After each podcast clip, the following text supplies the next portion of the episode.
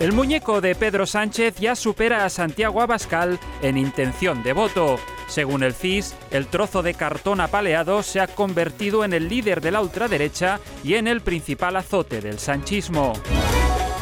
La D del imperativo, la gran ausente un año más en las felicitaciones navideñas de las familias españolas. Disfrutar familia o pasar todos unas felices fiestas han vuelto a triunfar este año, según confirma la RAE.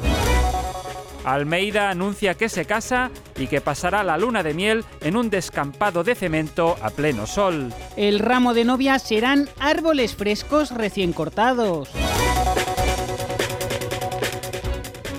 Apartad esto de ahí, por favor, no lo puedo ni ver a estas alturas, dice una mujer sin aclarar si se refiere a la caja de polvorones o a su bebé de cuatro meses.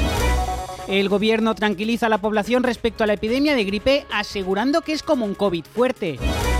Un año más, la papelera de Felipe VI se llena de cartas de niños que se equivocaron de dirección. Cataluña se prepara para recibir este 6 de enero a los tres presidents màgics de la República. La fábrica de Martorell termina al fin de fabricar su primer SEAT. Bill Clinton asegura que iba a la isla de Epstein a mantener relaciones sexuales con Hillary Clinton. Acude a una cena de antiguos alumnos y le sirven el plato de verdura que dejó a medias en el colegio en 1993.